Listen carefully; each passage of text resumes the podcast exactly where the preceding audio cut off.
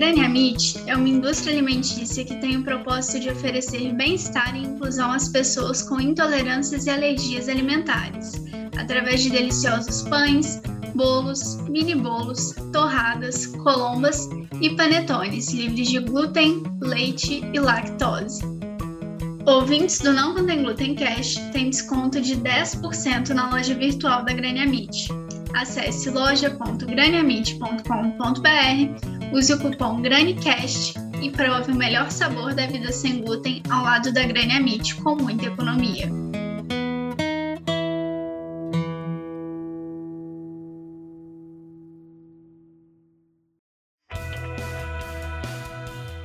Olá, eu sou a celíaca Kathleen Formigon e este é o segundo episódio da segunda temporada do Não Contém Gluten Cash. O que você precisa saber sobre a vida gluten free.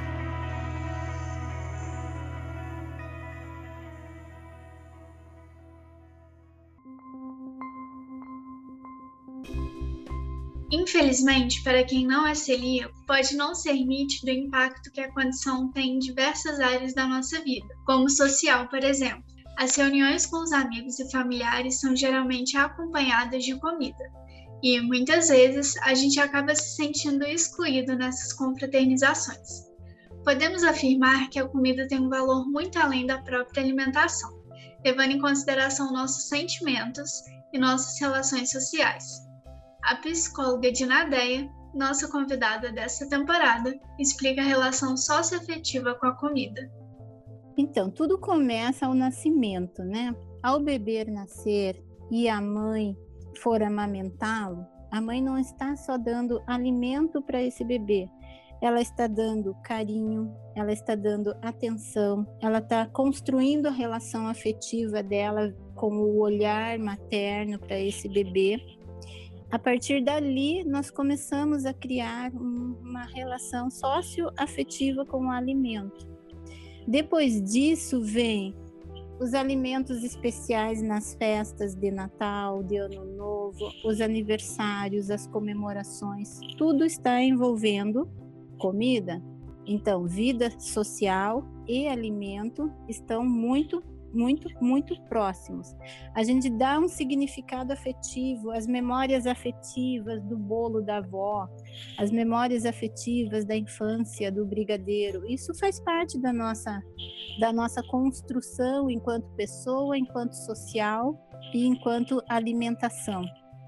O que nós pode, podemos e devemos fazer é fazer uma reeducação mental com relação a isso, né? Precisamos fazer uma reeducação mental. O que significa isso? Que você vai continuar comendo. A questão é que você vai comer sem glúten. Que você vai poder comer um bolo parecido com aquele da avó, só que você vai trocar a farinha. Então a gente precisa fazer essa reeducação afetiva e significativa do alimento. Aliás, assim, por melhor que seja, como é bom comer, mas a gente come para viver e não vivemos para comer. O celíaco vai aprender a ir nos eventos, jamais, jamais entrar na bolha social, mas ele vai ressignificar a comida e trazer de uma forma saudável para si mesma esses significados. Alimentação é importantíssimo, mas ela só pode fazer bem. Quando passa a fazer mal, temos que repensar isso.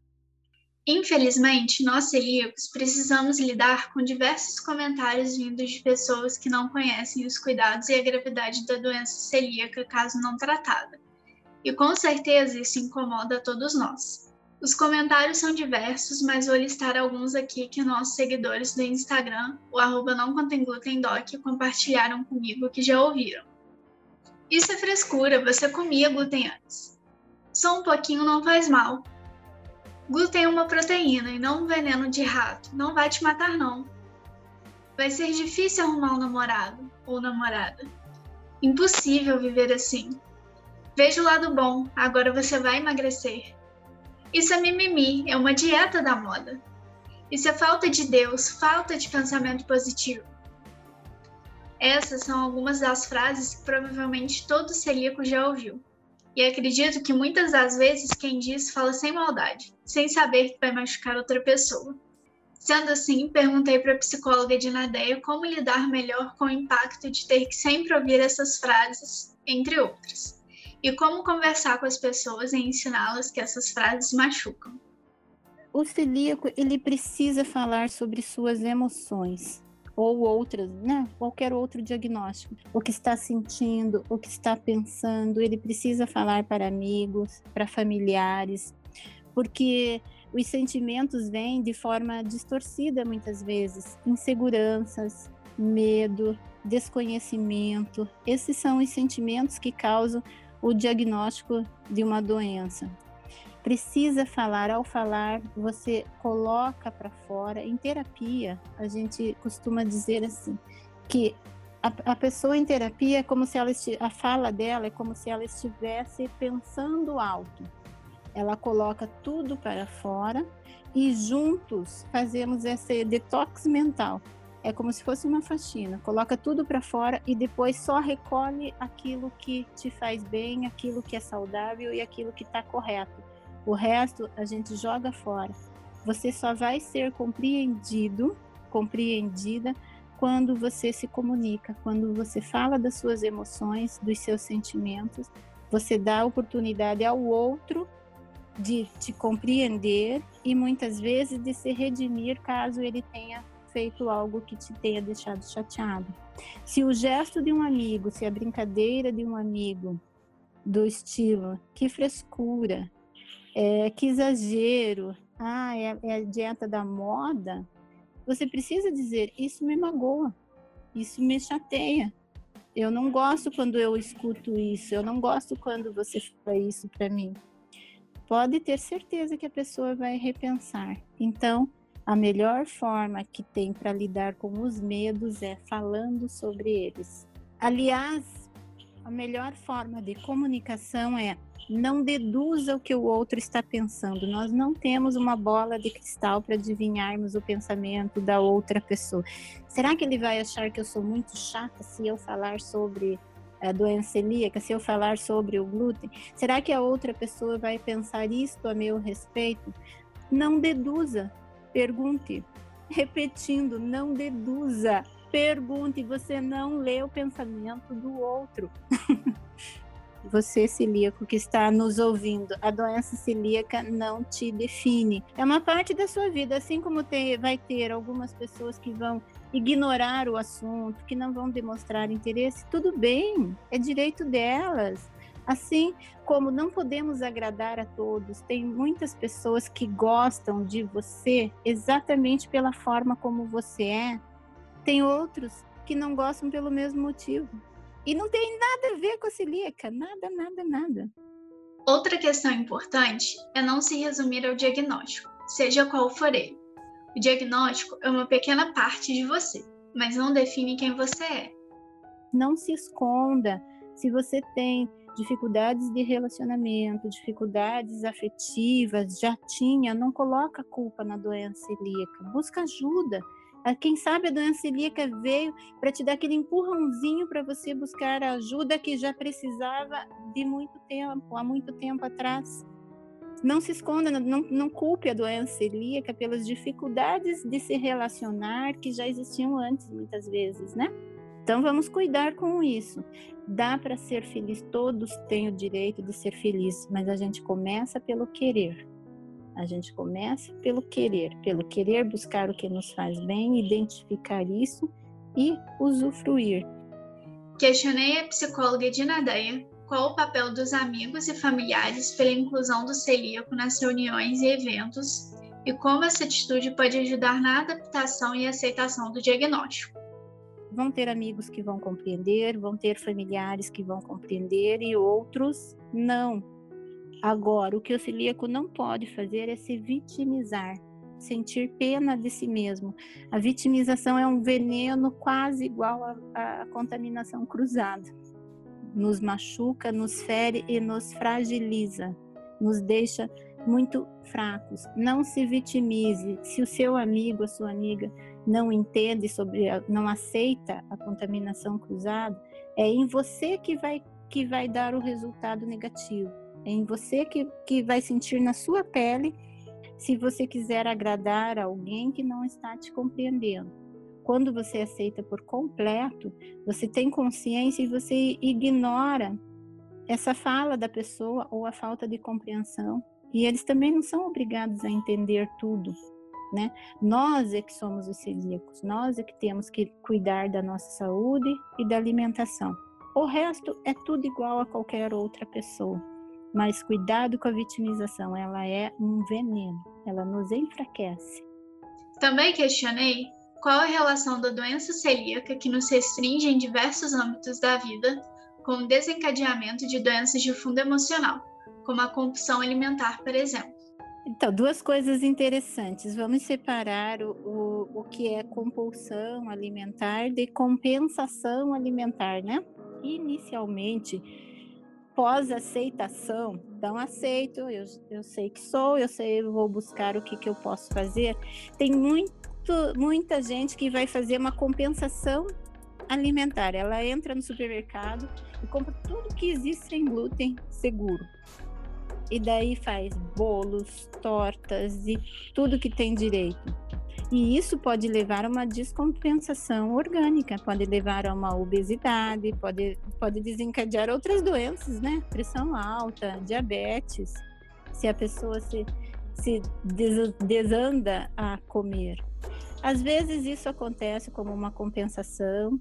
Não tente se premiar com comida.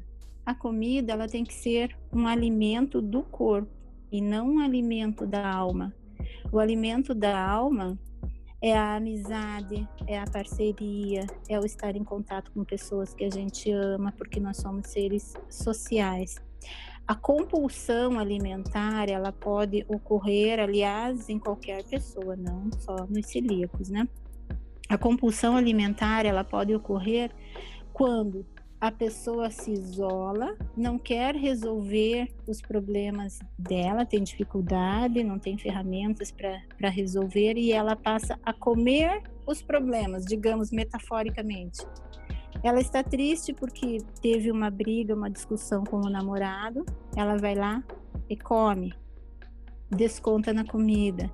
Ela está insegura para ir num evento, então ela não vai e fica em casa comendo, comendo, comendo, comendo. Isso a gente chama de engolir os problemas. Não consegue se defender de alguém que chega e fala assim: ah, doença celíaca é frescura, glúten free tá na moda, comida glúten free. Em vez da pessoa dizer não, para mim pode causar isso, isso e isso, eu tenho consciência, então, eu vou continuar fazendo o que eu preciso fazer para ficar saudável. Ela se submete àquele comentário, finge que não que não se não que não foi abalada com aquilo e empurra com balas e chocolates a, essa fala da pessoa. Então a gente precisa cuidar, não faça esse tipo de compensação. Fale, ficou triste, vai comer? Não, identifica seus sentimentos, fala, é tristeza, não é fome. Muitos celíacos engordam, porque ou eles fazem essa compensação de sair comendo e descobrindo comidas e mais comidas, ou acaba desenvolvendo, pode desenvolver uma compulsão alimentar. Então a gente tem que cuidar porque o alimento ele é um condutor de afeto, desde aquilo que nós falamos do bebê, da amamentação, então ele é um condutor de afeto. Você, Kathleen, receber do seu namorado um buquê de flores ou uma caixa de bombom sem glúten, no nosso caso, significa a mesma coisa. O que, que ele está dizendo? Olha como eu gosto de você, lembrei de você, é, é um simbolismo. Quando a pessoa desenvolve a compulsão alimentar, ela tira as relações interpessoais e coloca a comida no lugar. Você ganha a flor e o chocolate tem o mesmo simbolismo. Então você vai saborear, se for o chocolate, aquilo assim com prazer do afeto, mas não com esse significado. É ele quem gosta de você, não o chocolate. Em relação à contaminação cruzada existente dentro de casa, em nossa primeira temporada, com a participação do Dr. Fernando Valério, nós citamos que não é saudável essa existência. pois além do risco de contaminação, temos que estar em alerta o tempo todo dentro do ambiente que seria nosso porto seguro, nosso local de conforto e segurança. Como trabalhar essa situação sem esgotar nosso psicológico? Além disso, como ensinar aos moradores da casa as necessidades do celíaco e obrigação de todos? E como lidar com quem infelizmente não entende e não colabora para a saúde do celíaco? Olha, é muito importante aqui, em primeiro lugar, a participação da família. A família é fundamental, a família é o alicerce de, de todos. Então, os familiares precisam estar juntos com essa pessoa que recebeu o diagnóstico. A casa do celíaco tem que ser o porto seguro dele. Lá não pode haver glúten, não pode haver contaminação cruzada. Tem que existir esse apoio familiar, um por todos e todos por um. É assim que a família precisa agir. Existem irmãos, olha que legal, vai ser trabalhado mais altruísmo e menos egoísmo. Vamos pensar juntos. A pessoa que é o celíaco, muitas vezes ele diz assim, até no meu consultório: Ah, é que eu não quero insistir sobre a contaminação cruzada, eu não quero ser o chato da casa, eu não quero que a minha família se prive por minha causa. Não quer por quê? Qual é o problema? E se fosse o contrário? E se fosse outro membro da sua família, você não faria isso pelo seu pai, pela sua mãe, pelo seu irmão? Eles apenas não vão comer dentro de casa. Todo, todos os familiares não celíacos, eles estão livres para comer o quanto eles quiserem de glúten, mas lá fora. Não prejudica ninguém e a pessoa não está se privando. Mas é um olhar, sabe? Ter um celíaco dentro de casa ou alguém com algum outro tipo de restrição é um por todos e todos por, um. Não se subjulgue e quem é familiar e estiver nos ouvindo, é importantíssimo. Você também ama essa pessoa, você quer a saúde dela, você quer o bem-estar dela. E nós vamos impedir isso por causa da comida, por causa de um pão francês que não pode deixar de ter naquela casa. Agora, vamos falar de parte da realidade. Parte da realidade é: tem membros da família que não aceitam mesmo, que acham que é frescura, que já foi explicado um milhão de vezes. Então, você que é celíaco, é com você. Aí você tem que se cuidar, separar as suas coisas, separar uma parte no armário, separar a sua louça. Você tem que se cuidar, independente de ter ajuda ou não. Ajuda é fundamental, mas a gente consegue mesmo sem ela, porque é na sua pele que vai sentir os efeitos de uma contaminação. Qual o papel dos amigos e familiares pela inclusão do celíaco nas reuniões e eventos e como essa atitude pode ajudar na adaptação e aceitação do diagnóstico? As festas, a gente tem que tirar o foco. Precisamos aprender tudo sobre contaminação e o que contém e não contém glúten. Depois tira o foco disso. Você recebe um convite para um evento social você vai confraternizar. Você tem que fica feliz por ter sido lembrado, por ter sido escolhido. Um convite é você ser escolhido. Então, você vai rever pessoas. As mulheres vão pensar na produção do casamento, no que roupa que vai usar, fazer uma make no capricho e ver pessoas amadas, queridas. E lá no fim da fila, e comer. O comer pode ser antes um, comer um pouco antes de ir ao evento e eu sugiro, mas fica a critério de cada pessoa, que se leve algo para comer lá. Leve algo seguro, se planeje, o celíaco tem que ser muito planejado. E isso contribui para as outras etapas da nossa vida também, as outras áreas da nossa vida. Planejamento e organização é tudo para o nosso profissional, na rede familiar, em tudo. Além dos sentimentos e das relações sociais, é possível citar outras áreas da vida em que o diagnóstico de uma doença pode afetar?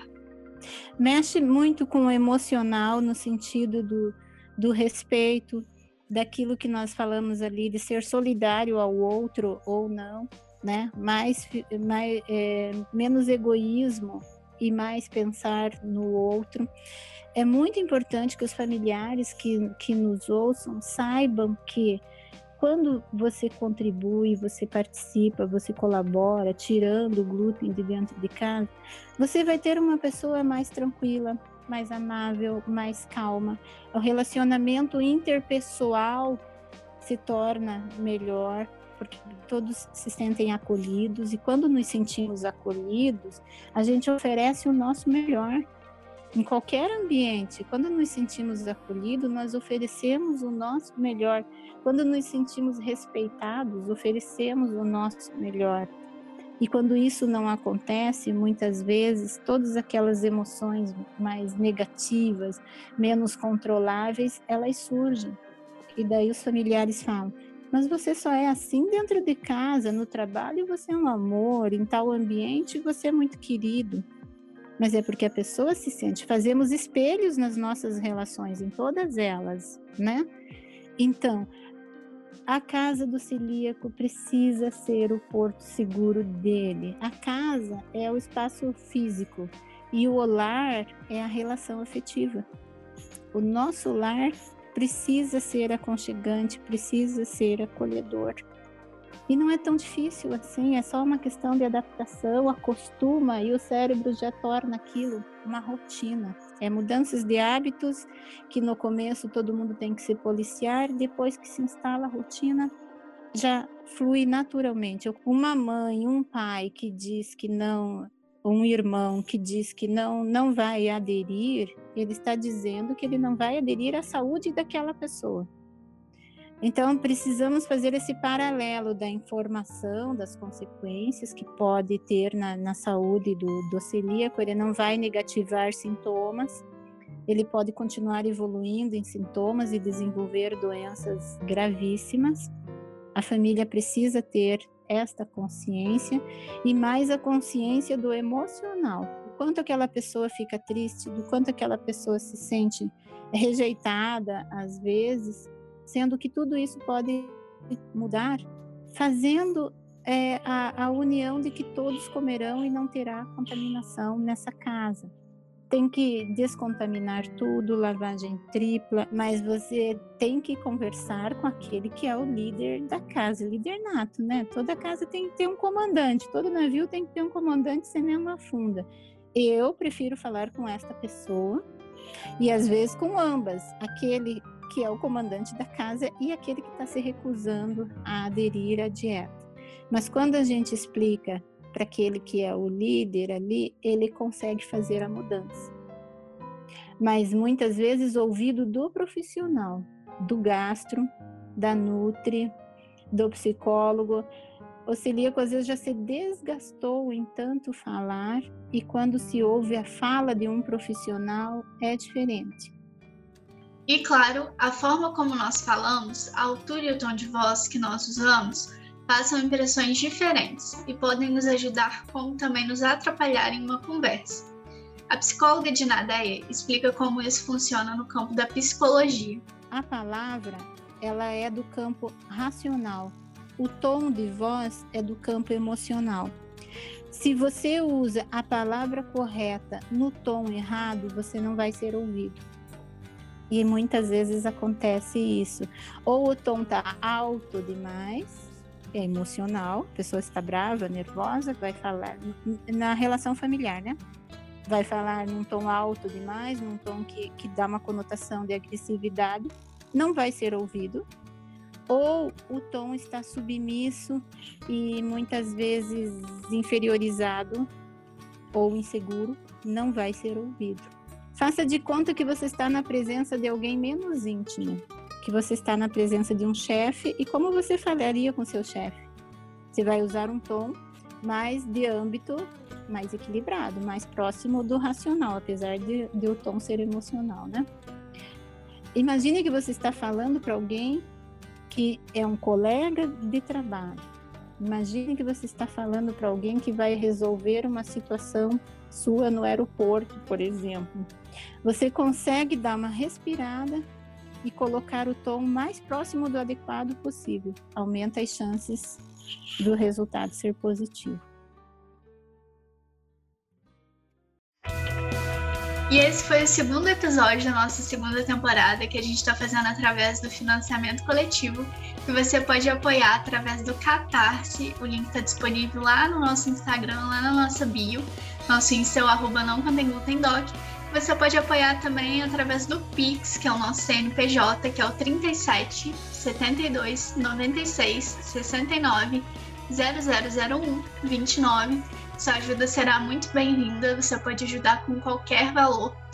E, gente, muito, muito, muito obrigada para todo mundo aí que ajudou, que apoiou e que continua ajudando sempre. E fica ligado também, pois fora aí, né, desse financiamento coletivo, quem contribui com qualquer valor, né, quem apoia, ajuda a manter o Não Contém Glúten no ar e contribui para a produção de divulgação de conteúdo sobre a doença celíaca. Então, se você considera esse trabalho útil para você e acha que ele pode fazer diferença na vida de outras pessoas, faça essa doação. E você também pode anunciar aqui. A gente tem a opção de patrocínio e parceria, na qual você pode divulgar o seu trabalho enquanto contribui para a continuidade do nosso. Para mais informações, entre em contato pelo e-mail não contém glutendoc.gmail.com. Muito obrigado, até a próxima!